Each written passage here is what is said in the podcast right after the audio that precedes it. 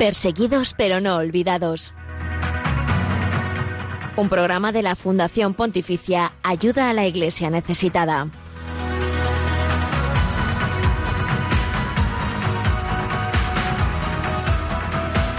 Saludos, eh, buenos días, ¿qué tal? Aquí una semana más, al pie del cañón, en Perseguidos pero no olvidados, el espacio de Radio María, que es puente de información, oración y caridad con la iglesia pobre y perseguida en el mundo.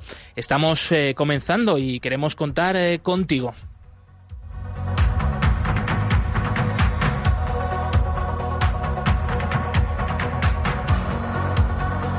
Hoy, 29 de octubre, martes, la Iglesia celebra, entre otros, a la Beata Clara Badano joven eh, perteneciente a los focolares, que fue un ejemplo de fe vivida hasta el último día debido a su temprana enfermedad y, también pues a, su temprana desaparición. Ella, no obstante, vivió todo ese proceso con una gran alegría de conocer y amar a Jesús.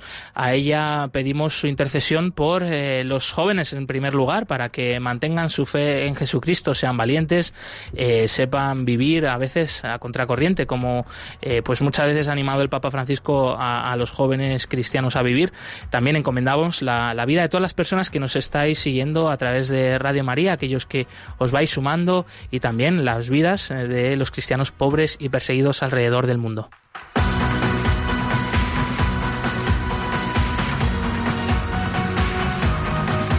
Y 29 de octubre, martes, eh, que bueno, casi casi estamos terminando este mes de octubre, un mes eh, bastante movido para la vida de la Iglesia, un mes en el que acabamos de finalizar la, celebración de este sínodo extraordinario de la Amazonia, en, la, en el cual pues se han tocado multitud de temas, eh, pues desde cómo animar y, volver a hacer y rehacer esa evangelización en este lugar concreto del planeta, eh, también eh, la defensa y la conservación del medio ambiente en un ámbito pues eh, que está muy amenazado.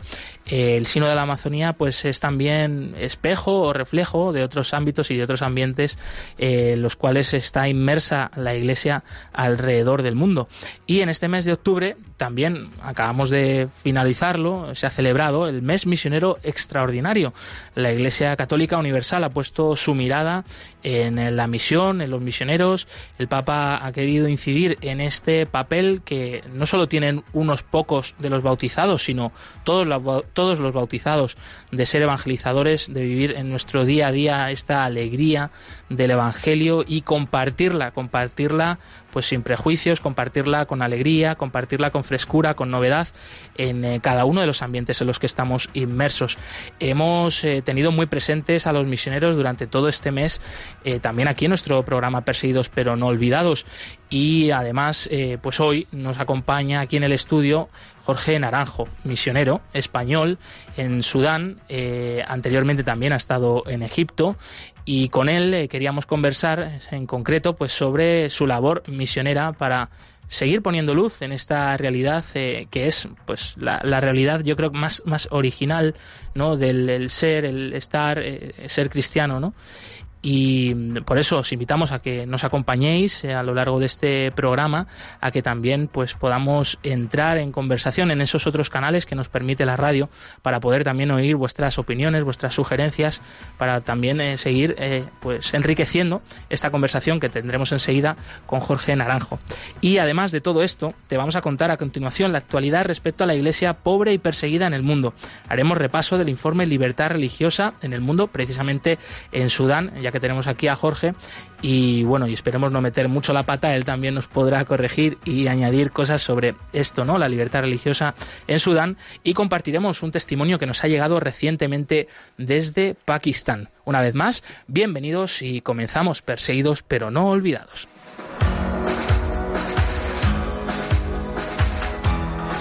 Javier Esquina en los controles, eh, bienvenido amigo. Buenos días, compañero, aquí estamos. Hoy te veo muy bien rodeado, además. Sí, con mis compañeras. ay, ay, ay.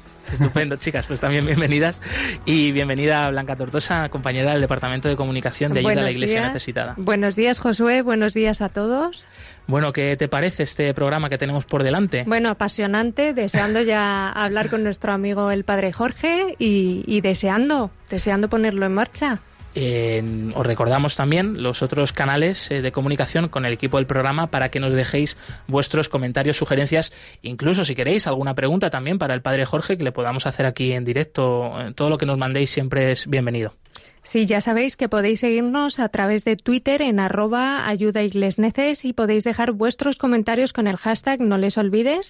También en Facebook somos ayuda a la iglesia necesitada y por correo electrónico podéis escribirnos a perseguidos pero no olvidados arroba radiomaria.es y en Instagram somos ayuda iglesia necesitada. Hemos tenido varios eh, mensajes de, a raíz de nuestro programa de la semana pasada, porque hicimos el programa 100 de Perseguidos pero no olvidados, eh, toda una efeméride, bueno, pues humilde para nosotros, pero que, que nos eh, encantó compartir con, con todos eh, los que nos seguís, nos escucháis. Eh, fue maravillosa la eh, cantidad de llamadas de los oyentes sí, Blanca. Fue precioso, fue precioso. La verdad que sí, lo disfrutamos un montón. Y nos han llegado un par de mensajes a nuestro correo del programa que, como siempre, recordamos y que nos encanta también por ahí teneros presentes. Y en primer lugar, nos escribió Paloma Delgado, que, bueno, nos escribe desde Alcorcón, muy cerquita de aquí, y comentaba: A mí me ayuda y lloro un montón sabiendo que hay tantas personas que lo pasan tan mal por querer vivir su fe y me doy cuenta de que muchas veces no, me, no, no soy consciente de la suerte que tengo.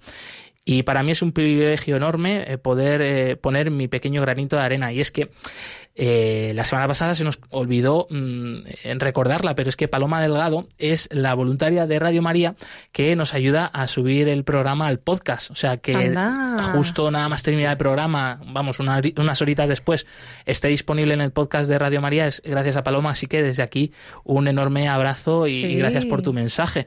Y también eh, nos escribieron, eh, nos escribió Alfonso María de Arenal, que dice, recibí el rosario de madera de olivo que hacen los cristianos perseguidos de Belén. Y fijaos que son ellos los que me están haciendo un gran favor la de que he comenzado a rezar el, rosario. Eh, yo colaboro habitualmente con ayuda a la iglesia necesitada con mis aportaciones puntuales, pero lo que están haciendo ellos por mí no tiene nombre. Es mil millones de veces más, más valioso. Enhorabuena por esta labor que hacéis en Radio María con Perseguidos pero no olvidados. Un abrazo. Pues muchas gracias, Alfonso María, por este mensaje. Recordamos una vez más el email perseguidos pero no olvidados arroba radiomaria.es. Y bien, eh, pues como habitualmente hacemos, comenzamos con un pequeño mensaje de parte del Papa Francisco. Eh, es un pequeño corte que hemos sacado del rezo del Ángelus del pasado domingo, en el cual el Papa recordaba esa clausura del Sínodo de la Amazonía y encomendaba toda la labor que han hecho pues, eh, los distintos obispos que han participado en, e, en este sínodo, de las demás personas, en encomendar todo esto a la Virgen María y la ponía a ejemplo, como ejemplo a la Virgen María el Papa eh, la nombraba como reina del Amazonas porque ella ha sido la que ha tenido eh, un coraje humilde, el coraje de querer pues eso, eh, ser fiel al Señor, pero no mediante pues la imposición ¿no? o la fuerza, sino desde la humildad y la sencillez. Escuchamos al Santo Padre.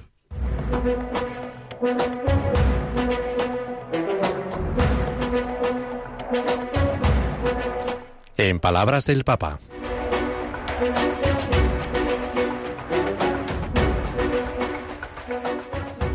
Invochiamo la Vergine María, venerata y amata como Regina de la Amazonia. Por el camino que viene invocamos a la Virgen María, venerada y amada como Reina de la Amazonía. Se ha hecho así, no conquistando, sino inculturándose, con el coraje humilde de la Madre.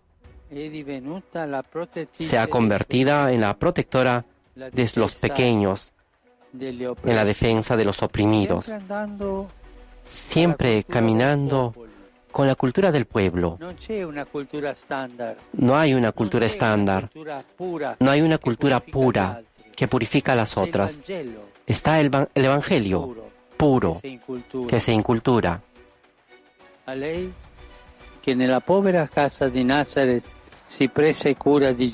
A ella que en la pobre casa de Nazaret cuidó de Jesús, confiamos a sus hijos más pobres de nuestra casa común.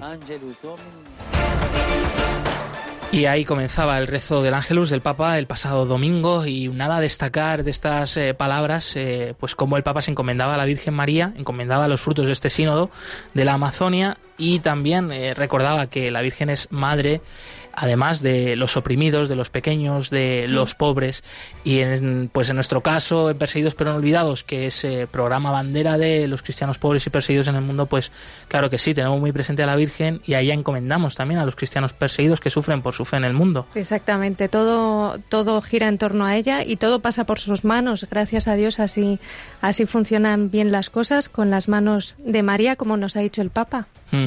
Y con estas palabras del Santo Padre que nos pone en la actualidad de este sínodo que ya ha finalizado y de la vida vibrante de la Iglesia, hoy continuamos con eh, las noticias de la última semana en relación a la Iglesia pobre y perseguida en el mundo. Nuestra asociación es un punto de encuentro para la Iglesia Universal, donde los hijos de Dios de todos los países del mundo se reúnen con un amor sobrenatural y donde se enriquecen unos a otros. Padre Berenfried van Straten, fundador de Ayuda a la Iglesia Necesitada.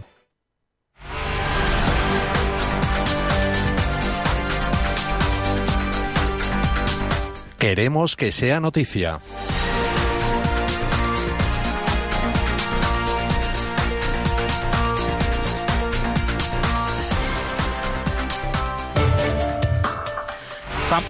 Familias cristianas huyen del noreste de Siria ante el avance del ejército turco. Sí, según fuentes de las iglesias católicas y ortodoxas locales, unos 400 cristianos, cerca de 150 familias, han huido de las localidades de Ras al-Ain y Darbasiyah hacia las ciudades de Hasaka y Kamishli. En la localidad fronteriza de Tal Abyad, según ha informado Yeser Press, las fuerzas del Ejército Nacional Sirio, grupo armado apoyado por Turquía, confiscaron casas pertenecientes a las familias de la comunidad armenia y cristiana de la zona. La semana pasada, las comunidades católicas de Hasaka y Kamishli han tenido distintos encuentros de oración por la paz. En concreto, los cristianos caldeos celebraron misas donde se han rezado el rosario por la paz. Las iglesias locales de la zona trabajan de forma conjunta para ayudar a los desplazados. Piden oraciones por la paz y para que no haya enfrentamientos entre el ejército turco y el ejército de Siria que está tomando posición en la zona. Nueva York, Londres, Berlín o Sydney son algunas de las ciudades donde hacen e ilumina de rojo grandes monumentos en defensa de los cristianos perseguidos. Durante los meses de octubre y noviembre, la Fundación Ayuda a la Iglesia Necesitada está llevando a cabo numerosas actividades en varios países para denunciar la falta de libertad religiosa y la persecución que sufren millones de cristianos alrededor del mundo. Para ello, en ciudades como Nueva York, Londres, Berlín o Sydney se iluminarán de rojo grandes monumentos y catedrales. Otra acción importante es la presentación del informe Perseguidos y Olvidados, iniciativa del Reino Unido, que denuncia la persecución de los cristianos en diversos países. La Catedral de San José de Brooklyn, las catedrales de Sydney y Melbourne o el Monasterio de los Jerónimos de Lisboa son algunos de los monumentos que serán iluminados de rojo en las próximas semanas. Estos actos se engloban dentro de la denominada Noche de los Testigos, vigilias de testimonios en vivo de cristianos perseguidos, oración y música que tendrán lugar para concienciar sobre esta realidad. Ha finalizado el mes misionero extraordinario y así lo han vivido en países donde los católicos son una minoría como Uzbekistán o Sudáfrica. Hemos decidido reunirnos todos los días para rezar el rosario juntos. Esto nos ha animado mucho porque hemos podido encontrarnos diariamente con los feligreses en la parroquia de Tashkent. Así relata la agencia Fides el sacerdote Jerzy Makulevich desde Uzbekistán. El mes misionero extraordinario ha tenido una gran acogida en todo el mundo. En Sudáfrica se vivió de forma especial la semana pasada durante la celebración de una jornada especial organizada por la Conferencia Episcopal de África Austral en Pretoria. El mes misionero extraordinario es una oportunidad para renovar nuestra relación personal con Cristo, indicó el padre Barney McAller. No importa cuántas veces hayamos decepcionado el amor de Dios en el pasado, este mes especial es una invitación para estar delante de Dios tal como somos y renovar nuestra relación. Somos llamados ante Dios como somos, a confesar nuestros pecados, para que Dios pueda abrazarnos de nuevo, ha destacado el sacerdote responsable del servicio de caridad del organismo episcopal. La policía absuelve a un barrendero cristiano de acusación de blasfemia en Punjab, al este de Pakistán. Amir Masih, barrendero cristiano residente en Yusufabad, en la región pakistaní del Punjab, ha sido absuelto de blasfemia contra el Corán. La policía pakistaní invadió invalidó perdón, las acusaciones después de una investigación que ha demostrado que el trabajador cristiano era ajeno a la cuestión y no había cometido ningún ultraje contra el profeta Mahoma. El pasado 26 de octubre, Masih encontró una bolsa que contenía algunas páginas del Corán. Al no saber qué hacer con estas hojas, las llevó al negocio de un musulmán para que las examinase y éste comenzó a gritar acusándole de blasfemia. Fue retenido por la gente y llevado a la mezquita más cercana. Fue puesto en manos de la policía, pero pronto lo dejó en libertad, convenciendo a los líderes de la mezquita de que no había cometido ningún delito. Naved Walter, activista de derechos humanos del Human Rights Focus Pakistán, ha felicitado la actuación policial, destacando que todos los casos de blasfemia deberían seguir el mismo ejemplo para evitar venganzas y evitar que los acusados se conviertan en víctimas desprotegidas.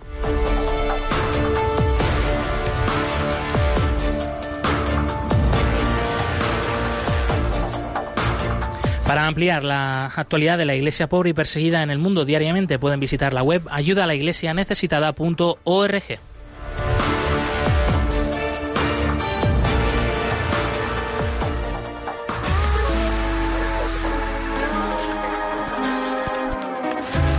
¿Quién soy yo para señalar a aquel que ha caído y beber esta copa de ignorancia? ¿Quién soy yo para criticar a aquel que está perdido? Si alguna vez yo estuve allí, dame una razón para hacer leña de ese árbol caído, una razón para no amarle. Dame una razón para hacer leña de ese árbol caído, una razón para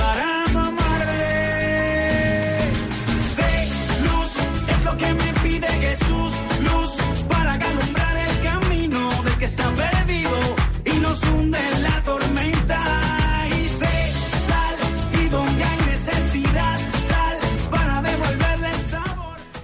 A lo largo del eh, río Nilo, en África, eh, surcan pues eh, multitud de tierras habitadas por numerosos pueblos, razas y realidades. el Nilo no solo es Egipto, sino multitud de países y entre ellos Sudán, que está pues un poquito más al sur de Egipto para situarnos, al este de África.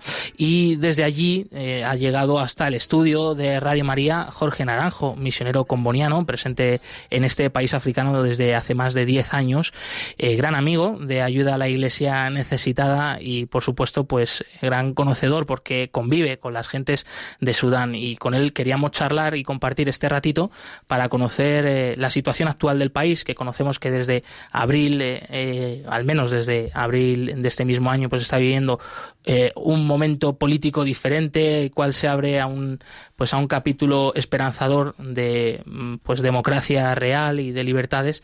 Y por otro lado también eh, conocer y esto más importante pues cómo es la vida de la iglesia allí en este rincón del mundo Así que lo primero, bienvenido Jorge y gracias por estar con nosotros en Radio María, en Perseguidos pero no olvidados. Gracias a vosotros por la invitación.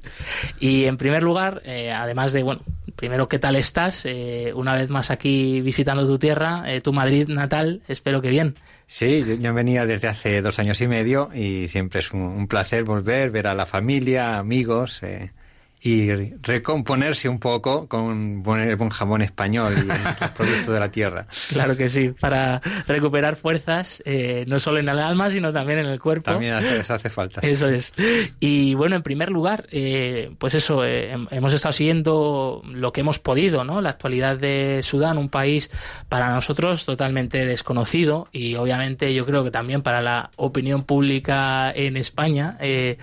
Pero sí que es verdad eso, que, ha habido un conjunto ¿no? de manifestaciones por todo el país eh, pidiendo mejoras, en primer lugar en lo económico, pero que poco a poco han ido cogiendo pues más forma, más conciencia y, y, se ha dado, se ha dado este cambio después de más de 30 años, ¿no? De, sí, 30 años. 30 años de pues de, tener el control eh, Omar al-Bashir, eh, que era hasta hace unos meses el presidente del país, y, se abre este nuevo capítulo en el país. ¿Cómo está la situación actualmente y, en qué escenario nos estamos moviendo en Sudán? Pues el presidente que has citado, Omar al-Bashir, él consiguió el poder en el año 89 con un golpe de Estado. Él era un coronel del ejército y estaba apoyado por los hermanos musulmanes. Eh, o sea, tenía un poco, él es un hombre pragmático, no es que fuera un islamista convencido, pero la fachada, digamos, la cara o el sustrato ideológico era eh, el de los hermanos musulmanes, eh, un islamismo eh, bastante radical.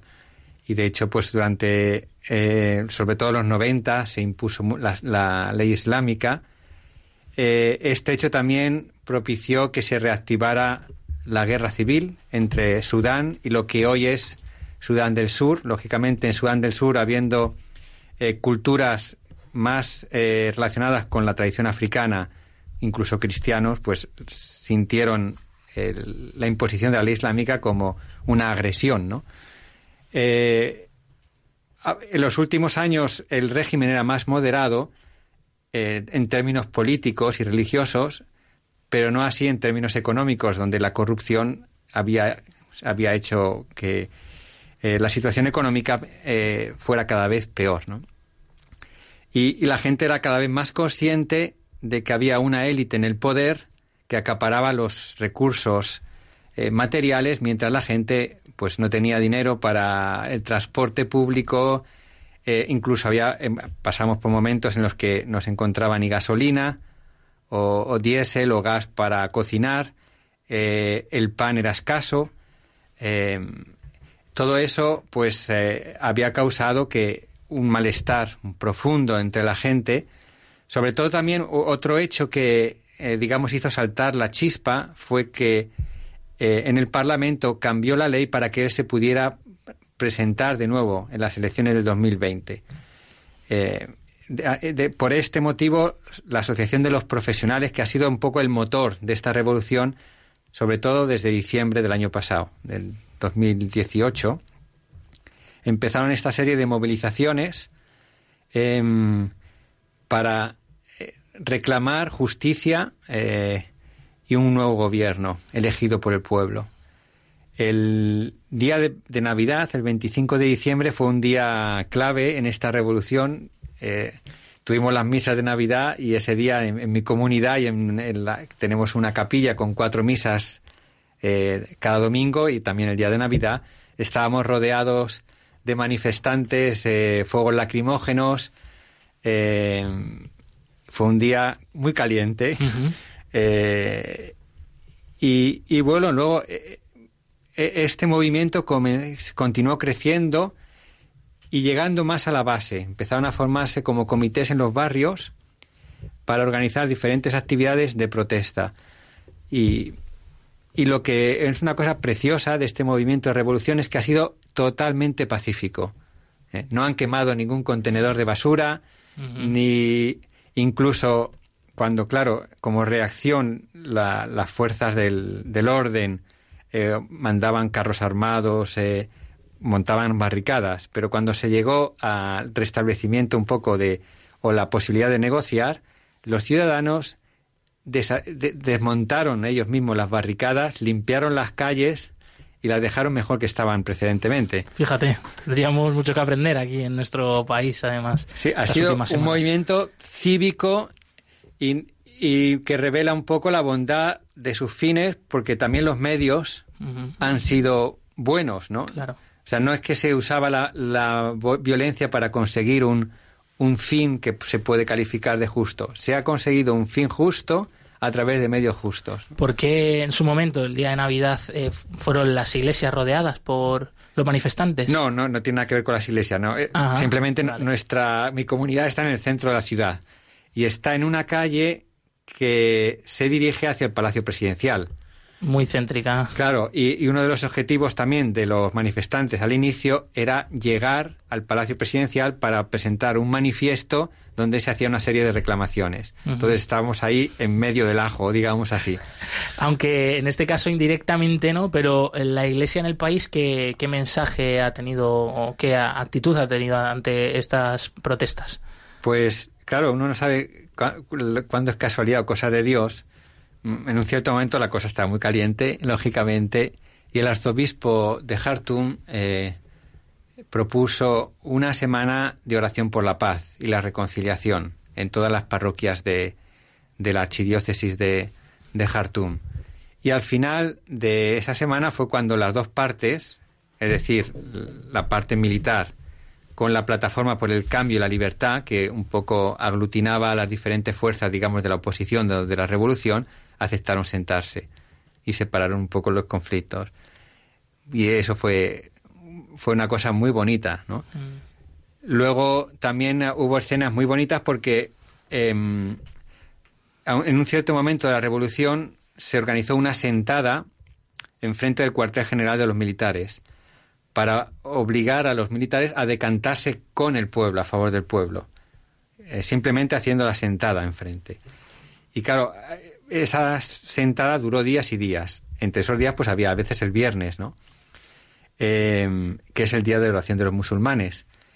Eh, y, estaban bajo el sol. Pues los cristianos, sobre todo eran allí coptos, organizaron tipo unas tiendas para proteger del sol a los musulmanes mientras rezaban el, viernes su oración. Entonces eh, había esta relación muy bonita en la sentada entre cristianos y musulmanes, pues eh, protegiéndolos uno la oración de los otros. Y, o sea, que decir que era un movimiento, no tenía un carácter religioso, pero que había esta también atención al tema espiritual. Y también a la, convivencia, al diálogo entre las partes. Eh, sin duda, ¿no? Es un momento, yo creo que muy, vamos, es, eh, no sabremos, es un misterio, pero muy tocado también por, por el Señor allí, ¿no? Lo que está viviendo el país. Y, y esta puerta que se abre hacia una esperanza que se ve próxima, como es la, democracia y las libertades, eh, ¿qué se espera? ¿Qué se espera de este momento que estáis viviendo en Sudán? Como resultado de, todo este proceso, ahora mismo tenemos un Consejo Soberano que sería el equivalente a lo que aquí en España es el rey, pero que en lugar de ser una persona es un consejo formado por 11 miembros, 6 son civiles y 5 militares. Y luego está el Consejo de Ministros, ¿no? el Poder Ejecutivo, que son todos civiles, personas que han sido elegidos también en un modo muy interesante. Eh, los comités populares de barrio proponían para cada ministerio cuatro nombres para cada ministro, pero personas eh, conocidas por su capacidad, no, no sin ninguna pertenencia a partidos políticos. Eh, y luego el primer ministro elegía entre estos nombres la persona que le parecía mejor para formar equipo. Entonces ahora tenemos este gobierno de transición formado de esta manera, con personas muy capaces tanto desde el punto de vista de motivación, de servicio, como desde el punto de vista, digamos, técnico. Lo único que esto es un brote verde muy débil, eh, porque todavía sobre Sudán pesan las sanciones económicas, el embargo económico, y esto frena cualquier tipo de inversión eh, extranjera. Y este es el principal problema. Ahora, la situación económica, porque obviamente si la gente continúa sufriendo problemas para conseguir pan, para el transporte, eh, y la situación económica no mejora, pues se puede volver hacia atrás. O los grupos islamistas pueden aprovechar la situación para decir, bueno, veis que con todo este cambio no ha habido mejora. Mm. Y por eso nos parece fundamental que se quite este embargo sobre eh, Sudán para que pueda haber una reactivación económica y este germen de democracia que está surgiendo pueda coger fuerza. ¿Cómo crees tú que ven estos eh, nuevos dirigentes que, de momento están llevando este liderazgo, la transición en Sudán, pues la presencia de la Iglesia en el país y si has apreciado tú en estos meses también, pues un ambiente de más eh, libertades, de un poco más de desahogo, porque en otras ocasiones eh, pues siempre se hablaba de Sudán pues con eh, con cierta prudencia, por lo que se pueda decir, podría afectar o no a la vida de los cristianos, a la vida de la Iglesia allí. ¿Cómo está esto ahora? En, Sudán existe un ministerio de asuntos religiosos. Eh, y el nuevo ministro es una persona, es un imán, pero muy, muy abierto. Teníamos un problema em, con el Ministerio de Trabajo durante los meses precedentes y en cuanto este hombre ha llegado al poder, enseguida ha mediado para que podamos resolver este problema y es una persona eh, realmente abierta, incluso ha invitado, que es algo revolucionario en Sudán, a, a la comunidad judía que dejó el país en los años 60 y 70 también en un periodo de islamismo muy fuerte, a que vuelvan. Es decir, es una persona de diálogo eh, sincera eh, y abierta. Eso a nivel, digamos, más estrictamente religioso. A nivel también político, pues antes de la revolución nadie hablaba de política en la calle, por el miedo a que te pudieran escuchar, pues los muchísimos informadores de los servicios secretos que, poblaban las calles de, de, las ciudades principales. Ahora pues tú vas al peluquero y se puede comentar, hablar de política. Los periódicos estaban cerrados cada dos por tres en cuanto publicaban una noticia que, en la que había una crítica a la acción de gobierno o a la corrupción. Hoy los, los periódicos están publicando noticias eh, sin problemas. Es decir, hay una primavera también en este sentido, ¿no? de la libertad de expresión y, y creemos que también esto tendrá un impacto sobre la libertad religiosa. Mm. Eh, Jorge, si te parece bien, eh, siempre nos gusta en nuestro programa escuchar también a los oyentes, entonces eh, les invitamos a que nos puedan dejar sus comentarios en los demás canales del programa, en el Facebook, en el también Twitter, arroba ayuda en Instagram, en el correo de programa, por, por supuesto, perseguidos pero no olvidados, arroba radiomaria.es y también damos ya el teléfono de la emisora para que puedan llamar, todos aquellos que quieran, eh, pues enseguida y les podemos dar paso, si también hay alguna pregunta para Jorge, al 91005-9419, repetimos, 91005-9419. Y mientras tanto, pues eh, seguimos conversando, recordamos, con Jorge Naranjo, eh, misionero comboniano español en Sudán desde hace más de 10 años. Y en primer lugar, haciendo repaso de esta situación actual que está viviendo el país, de esta novedad de una revuelta que ha conseguido echar del poder al presidente Omar al-Bashir, que llevaba 30 años, eh, ni más ni menos, pues con un tinte totalmente autoritario, eh, pues gobernando el país y ahora se abre este momento de democratización que esperemos ese brote verde, como decías tú, Jorge, que esperemos que, siga creciendo. ¿Y qué necesitaría este brote verde para seguir creciendo? Antes no lo avanzabas un poquito, pero mm, si te importa recordarlo de nuevo y que todos caigamos en la conciencia y si podemos hacer algo, pues cada uno de nosotros para, para que ese brote verde siga creciendo. Pues eh, hay acciones a diferentes niveles. Uno, ya lo he comentado un poco, la importancia de que estas, este embargo económico sea quitado lo antes posible para que pueda haber inversión de países europeos, americanos, y esto pueda reactivar la economía, dar un poco de respiro a la gente. Esto es un, un aspecto fundamental. Otro aspecto, en Sudán había tres conflictos bélicos que consumían el 80% del gasto público. Ahora mismo hay conversaciones de paz entre el nuevo gobierno y los grupos llamados rebeldes que luchaban en estas tres zonas. Eh, que haya apoyo a este proceso de reconciliación eh, es muy importante. Eh, luego, hemos dicho que el Consejo Soberano es mixto, ¿no? Hay una presencia militar y una presencia civil. Y es importante que haya también una supervisión internacional para que la presencia civil pueda tener la, mano preponderante, ¿no? Un poco en este proceso hacia una democracia verdadera.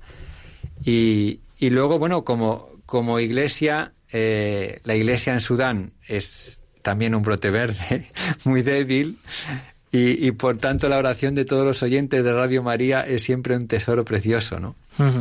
Precisamente sobre eso te queríamos preguntar también, ahondando un poquito más en la vida de la Iglesia allí en la misión que estáis llevando a cabo, los misioneros combonianos que estás llevando a cabo tú. Eh, ¿Quién compone la Iglesia en Sudán? Esta Iglesia pequeñita, pero que es muy importante también para la sociedad allí. Sí, la, eh, la presencia, digamos, moderna de la Iglesia Católica comienza en el siglo XIX con, con Daniel Comboni. Y, y, desde ese momento eh, no se concibe la evangelización sin la educación. Eh, van de la mano. Y, por eso un poco, pues, se abrían iglesias y se abrían escuelas. Eh. también porque Comboni soñaba de que los africanos debían ser protagonistas de su desarrollo, tanto como a nivel civil, digamos, como a nivel religioso, como iglesia. Pero eso también no era posible sin educación. Em, hoy el número de sacerdotes eh, locales en, Sudán es más o menos 80, 90. Hay que tener en cuenta que Sudán es casi cuatro veces España. Son eh, casi dos millones de kilómetros cuadrados de superficie. Es verdad que hay mucho desierto. La población es similar en números, 40 millones, pero os podéis imaginar 80 sacerdotes locales en, en frente de un país tan grande como este, pues es una presencia muy pequeña y débil. Los misioneros somos otros 60 de diferentes congregaciones. Los combonianos somos mayoría por este motivo histórico de que Comboni fue un poco el que comenzó, eh, digamos, la vida de la Iglesia católica moderna, eh, pero por ejemplo no tenemos ni jesuitas, son, le comentaba antes a Blanca, ¿no? Son, hay dos franciscanos, tres padres blancos, vamos, somos realmente eh, una iglesia de minoría, porque uno a lo mejor cuando piensa en África piensa como en un bloque monolítico, pero no tenemos nada que ver con Kenia, Uganda, Congo, donde hablamos de miles y miles de, creyentes y sacerdotes, ¿no? La comunidad católica se estima en unos 200.000, ¿eh? más o menos, creyentes, y pertenecen normalmente a, a, los grupos más marginados. Son los Nuba, que es una tribu negra en un contexto que ha sido siempre de mayoría árabe e islámica, eh, y luego refugiados de Sudán del Sur. Eso sí, si los contamos, pero lógicamente son extranjeros, porque Sudán del Sur es un país independiente, son refugiados extranjeros. Ahí si los contamos, sí, el número de católicos aumenta y se puede llegar a lo mejor a 400.000, 500.000. ¿Y qué necesidades eh, tendría la Iglesia actualmente en Sudán más importantes? Para mí la necesidad más importante es una comunidad contemplativa, porque no hay ninguna comunidad contemplativa en todo Sudán. Y eso para mí es la necesidad más prioritaria. Eh, luego, lógicamente, hace falta más vocaciones al, servicio sacerdotal, a la vida consagrada, para poder animar las diferentes eh, comunidades. Y, ahí seguramente la, oración de los que nos escuchan es, preciosa. Eh, materialmente también es una iglesia muy pobre, porque como os decía, la mayor parte de los cristianos son los más marginados desde el punto de vista socioeconómico. Por lo tanto, la contribución que pueden hacer ah, desde el punto de vista material es mínima, ¿no? Mm. Entonces, un poco tenemos eh, tanto esta necesidad espiritual como esa prioridad que yo pongo para esa comunidad contemplativa como las necesidades materiales.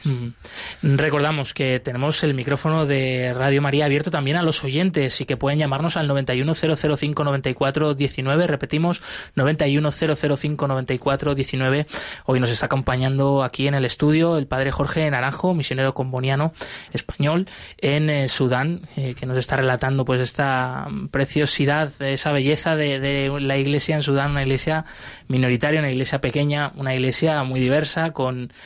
con todas esas realidades eh, pero que está haciendo presente el Evangelio pues también de forma muy original y muy creativa, a través sobre todo de la educación, nos comentabas.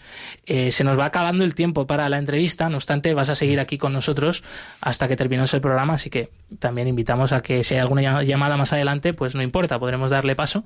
Eh, pero una última pregunta y, que nos contarás brevemente, pues cuál es tu misión específica en Jartum, en la capital de, Sudán, o tienes alguna otra misión más como decía, la evangelización ha ido de la mano de la educación y la Iglesia, por ejemplo, la, la archidiócesis de Jartún tiene 38 escuelas, casi todas primarias menos dos secundarias. En el año 99, los ciudadanos sudaneses, musulmanes, que tenían sus hijos en nuestras escuelas de la Iglesia Católica, nos pidieron, bueno, tenéis primaria, tenéis secundaria, ¿por qué no proponéis también una universidad? ¿Eh? Y ah, por petición de la población local, eh, pues abrimos este proyecto universitario en el 2001. Que lo bonito es que eso, que es, el, digamos, el consejo fundador está formado por los misioneros combonianos, el arzobispo, el obispo de Lobe y la iglesia local, y hay también ciudadanos sudaneses musulmanes involucrados en, este proyecto. Tenemos ahora mismo 800 estudiantes universitarios, son el 52% son cristianos, el 48% son musulmanes, tenemos más o menos 55% eh, de sudaneses y luego el resto son sobre todo refugiados, refugiados de Sudán del Sur, Eritrea y Etiopía. Un poco ese es el y ese es mi trabajo, es la administración de esta institución. Y luego la labor pastoral, ¿no? También, que has contado antes, de estas parroquias en, en la capital, ¿no? Vamos, en el, nosotros tenemos cada mañana, yo tengo una misa preciosa con los estudiantes de la escuela primaria, la secundaria y la universidad a las seis y media de la mañana. Vienen 40, 50 estudiantes cada mañana a la misa, eh, libremente, que es una, una belleza celebrar la misa con ellos por la mañana ya te empieza no bien la, la ¿Verdad? Sí, sí, sí, Luego, pues allí también la universidad, otro padre trabaja conmigo, pues tiene el Ángelus a las once y media, porque, no a las doce, porque es el momento del cambio de clase. Del cambio de clase, entonces los católicos que quieren, pues vienen allá a rezar. Eh, luego también la, universidad nos da la posibilidad de enseñar religión cristiana, porque allí la, asignatura de religión es obligatoria, desde la primaria hasta la universidad. Y solamente las escuelas católicas en la universidad es donde ofrecemos a los estudiantes cristianos la posibilidad de estudiar la doctrina cristiana. Entonces allí enseñamos la doctrina social de la Iglesia, los fundamentos de la fe. Por eso también un poco las escuelas y las universidades son instrumentos de evangelización. Claro. En primer lugar, claro, obviamente para la comunidad católica o esos estudiantes católicos eh, y esa presencia pues se hace extensible en los valores ¿no? del Evangelio para toda la sociedad que... Todo esto, lo bonito es que todo esto, todo este trabajo lo hacemos con musulmanes. La mayor parte de nuestro personal son musulmanes. Pero vamos que lo hacemos, por ejemplo, tenemos los cursos de cuidados paliativos. Ayer el, Papa eh, firmó esta declaración conjunta con autoridades islámicas y judías, contra la eutanasia. Nosotros tenemos los cursos de cuidados paliativos donde personal médico católico y musulmán trabajan juntos para acompañar a las personas con enfermedades crónicas o terminales. ¿no? Y tenemos un grupo maravilloso de voluntarios entre los estudiantes de informática, de tecnología de información, musulmanes y cristianos que hacen este servicio en el hospital donde se atiende a los, a, los enfermos de cáncer. ¿no? Mm. Qué eh, mm. Impresionante. A mí me llama la atención, me llama mucho la atención que los oyentes no lo pueden ver, pero hablando de un país en principio con una situación tan delicada en lo económico, en lo político, los cristianos como minoría, falta de vocaciones, y la cara del padre Jorge en todo momento es sonriente, de una sonrisa profunda, ¿verdad, Josué? Cierto, cierto. Y, yo tenía ganas de, preguntarte, padre, ¿qué es verdaderamente lo que a un sacerdote como tú, ante esta situación tan complicada, te saca esa sonrisa que, ojalá pudieran ver todos los oyentes? Pues quizás el ver a Dios de una manera muy concreta cada día, ¿no? Ya os decía un poco, cuando uno celebra la misa con esos estudiantes ahí, pues es algo maravilloso, es un don. Luego, este trabajo que tenemos juntos con estos hermanos también musulmanes, con los que eh, compartimos en valores y una misión y una visión de la educación conjunta, y cuando ves también pues su honestidad, eh, su compromiso, y esto lo hemos visto también de una manera muy concreta en este tiempo de dificultad durante una revolución eh, con dificultades de todo tipo. Eh, querer continuar trabajando por la educación junto con ellos, saber su esfuerzo, su dedicación. Eh, luego también ver estos estudiantes, algunos que han venido desde Sudán del Sur a pie. Durante, cuando empezó, ha habido, tenemos estudiantes que cuando empezó la guerra civil en el sur, vieron sus casas destruidas, vinieron a pie hasta Sudán y todo el, el, esfuerzo que hacen para aprender, pues todo eso es una motivación muy grande. Mm. Pues eh, una vez más, eh, Jorge, muchas gracias eh, por haber compartido con nosotros tu testimonio. ya sabes que aquí eres bienvenido. hace dos años y medio que viniste, bueno, a la sede de ayuda a la Iglesia necesitada, fíjate cómo pasa el tiempo, me acuerdo de aquella vez. Y bueno, pues una vez más, una vez más muchísimas gracias. Gracias a vosotros por la invitación y gracias a los oyentes por, por escucharnos y por rezar por nuestra misión en Sudán. Jorge Naranjo, misionero comboniano en Sudán. Tengo una familia que confía ciegamente en mí. Tengo unos pequeños que les sobran ganas de vivir. Yo tengo una esposa que le basta solo con creer de que todo está. Hoy hay más cristianos perseguidos que en los primeros siglos de la Iglesia. Nadie habla de ellos. Nosotros sí. Perseguidos pero no olvidados. Un programa de ayuda a la Iglesia necesitada en Radio María. Para seguir avanzando, para lograr lo que quiero y así seguirle cantando. Que yo tengo un padre que nos ama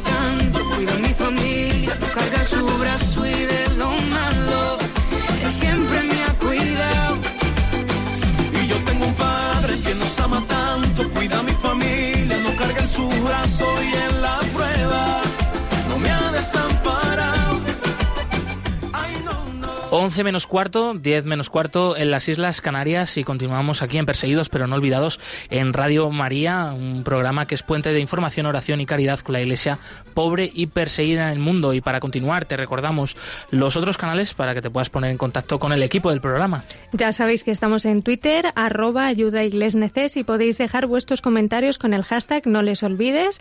También en Facebook somos ayuda a la Iglesia necesitada y en Instagram en la cuenta ayuda a la Iglesia necesitada y también os invitamos a dejar vuestros comentarios en el correo del programa perseguidos pero no olvidados arroba radiomaria.es. Por último, recordarte que también nos puedes eh, poner rostro a través del Facebook Live de Radio María y que por allí también nos están llegando numerosos mensajes. Así que un fuerte abrazo para todos vosotros y muchísimas gracias, entre otros, a Adrián Alberto Santiago, a María de la Misericordia o Julia Moreira. Encantado de teneros por ahí, amigos. Y continuamos, continuamos eh, con el testimonio de la semana. Es el momento pues de esta vida encarnada de los cristianos pobres y perseguidos que traemos semanalmente.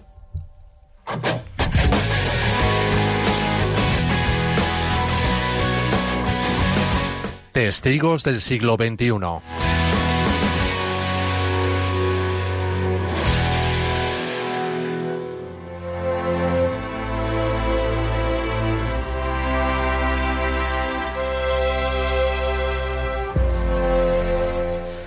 Nasim Nawab es una católica que vive en Pakistán. Lleva desde 2008 trabajando como enfermera en un hospital de Karachi. Nasim ha hablado con la Fundación Ayuda a la Iglesia Necesitada sobre un incidente que tuvo en su trabajo. Recibió una paliza este verano a manos de dos de sus compañeras musulmanas de este hospital. Este es un ejemplo del patrón sistemático y de discriminación y persecución que padecen los cristianos en Pakistán. Ella misma narra como el 3 de agosto de 2019, al final de mi turno, bajé a la planta baja, allí me encontré con Abrim y Alia, compañeras de trabajo que estaban esperándome. Sin mediar palabra comenzaron a golpearme, me lanzaron al suelo, me dieron patadas en la espalda y me tiraron del pelo. Solo se detuvieron cuando intervino otra enfermera que estaba de servicio. El motivo de este ataque era que yo había criticado el trato que daban a una estudiante de enfermería de segundo curso, una joven cristiana llamada Misal. Cuando les dije que no la intimidaran, me preguntaron por qué defendía a alguien que estaba bajo su tutela, que ella estaba bajo su responsabilidad. Desde entonces ha pasado más de un mes y todavía no ha admitido que esta fue la causa de la paliza que me dieron. La dirección del hospital no ha tomado medidas disciplinarias a pesar de que presenté una denuncia formal y la policía tampoco ha hecho nada.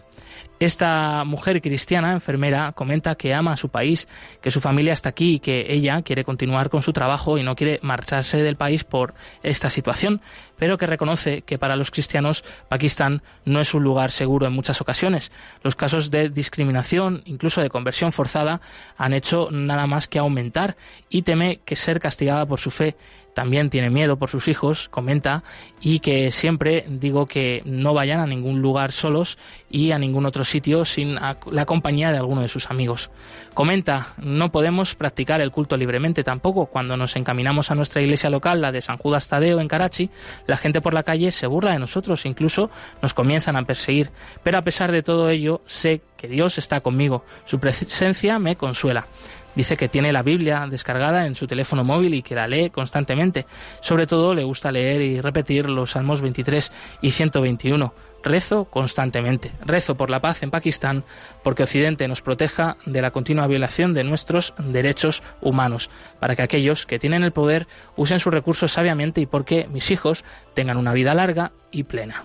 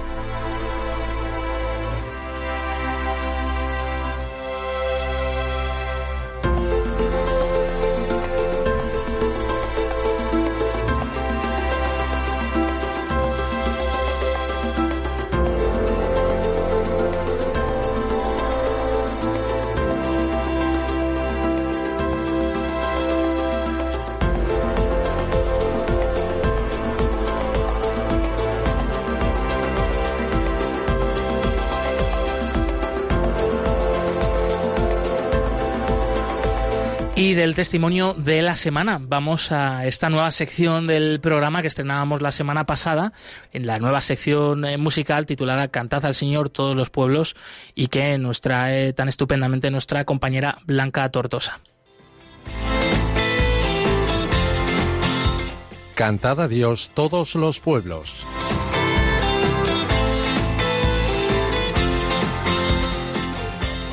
Pues hoy viajamos hasta Oriente y os vamos a acercar a todos los oyentes de Radio María un tema muy alegre. Se trata de una canción católica, pero cantada en lengua urdu, que es el idioma que se habla fundamentalmente en Pakistán, y, y seguro que os va a encantar. Lleva por título Aleluya y su letra ensalza al Señor, entregándole todo lo que el hombre es y vive. Escuchad con atención.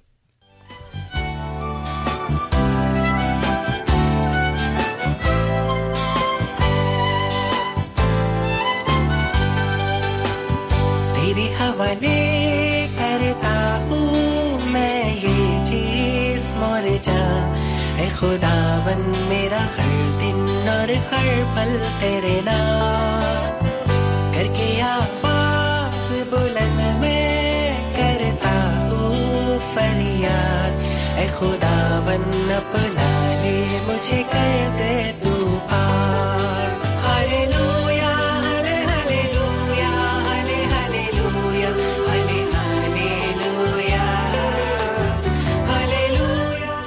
Así la letra de esta canción dice, Oh Señor, te dedico todo momento de mi vida, te clamo con mi voz. Oh Señor, acéptame y purifícame. Oh Creador del universo, cómo te sacrificaste en la cruz, lavaste mis pecados con tu sangre. Señor, te entrego todo mi ser, curas a los enfermos y resucitas a los muertos. Mi Jesús es Señor misericordioso. Mi corazón te agradece por darme vida. Te alabo por tu bondad. तुझे देता हूँ मैं अपनी हर सांस।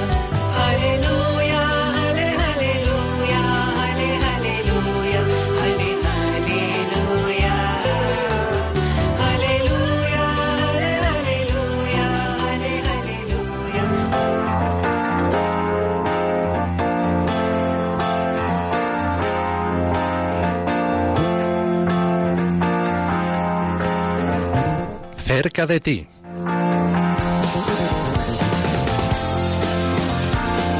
Y por último, pero no menos importante, te traemos la agenda de los próximos eventos de ayuda a la Iglesia necesitada alrededor de España. Y para hablarnos de todo esto tenemos al otro lado del teléfono ya a nuestra compañera Nieves Barrera. Bienvenida, Nieves. Hola, buenos días, ¿cómo estáis? Pues encantados de tenerte y de escucharte una semana más. Adelante. Pues vamos rápidamente. Vamos a recordar que los que teníamos, los eventos que teníamos previstos para mañana 30 de octubre en Zaragoza, una conferencia titulada Amar hasta el extremo, el martirio del siglo XXI, en la parroquia de Santa Engracia a las 8 de la tarde, y la dará Monseñor Rodríguez Torrente, el asistente espiritual de ayuda a la Iglesia necesitada en España. El 31 de octubre tendremos a las 7 de la tarde en San Sebastián un testimonio de Monseñor Macio Baracal, eh, obispo de la diócesis de Canyarrapalí, que nombre más difícil, de Kerala. Ya eres experta en nombres raros, Nieves. Bueno, vamos, poquito a poco vamos aprendiendo. Sí. Pues esto será en la sala IDAT a las, a las 7 de la tarde, ya digo, el día 31 en San Sebastián. Seguimos con la vigilia martirial el 31 de octubre a las 7 de la tarde en Córdoba, por los cristianos perseguidos, en la Basílica de San Pedro Apóstol. Y tenemos en Plasencia, del día 28 al 11 de noviembre, eh, en el Centro Cultural Las Claras, una exposición de misioneros que se titula Misioneros del Evangelio, una vida entregada. Organiza Misiones eh, Plasencia, la diócesis de Plasencia y ayuda a la Iglesia necesitada en colaboración con obras misionales pontificias.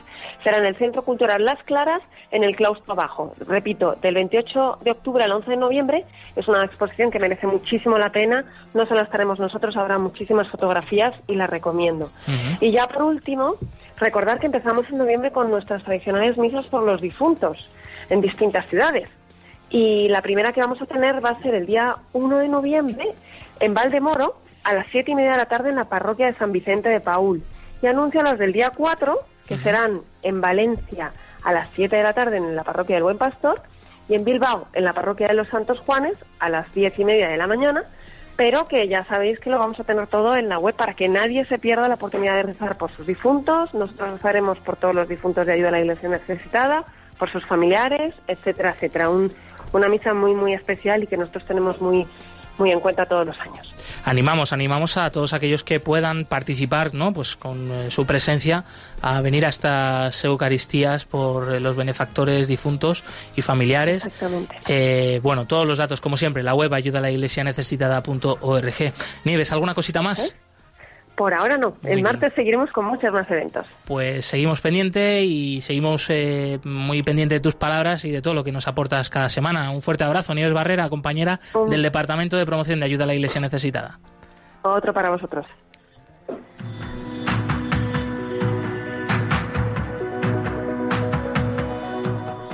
Y se nos acaba el tiempo. Este es el sonido de la sintonía de Perseguidos pero no olvidados y es el momento de la despedida. No obstante, te recordamos que puedes volver a escuchar el programa en el podcast de Radio María gracias a la labor de nuestra estupenda voluntaria Paloma Delgado, que una vez más eh, desde aquí un fuerte abrazo para ti.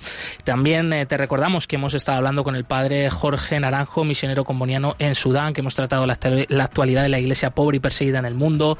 Te hemos traído un testimonio estupendo de una mujer católica de Pakistán y esta sección estupenda musical de cómo cantan nuestros hermanos en la, en la fe en, otros, en otras partes del mundo, en este caso también en Pakistán. Continúa la programación aquí en Radio María con el rezo del Ángelus. Eh, muchas gracias, Blanca Tortosa. Gracias a vosotros, ha sido un placer. Gracias, Javier Esquina, en el control y compañero. Nosotros nos volvemos a escuchar el próximo martes 5 de noviembre, movidos por el amor de Cristo, al servicio de la Iglesia que sufre. Un fuerte abrazo y hasta pronto.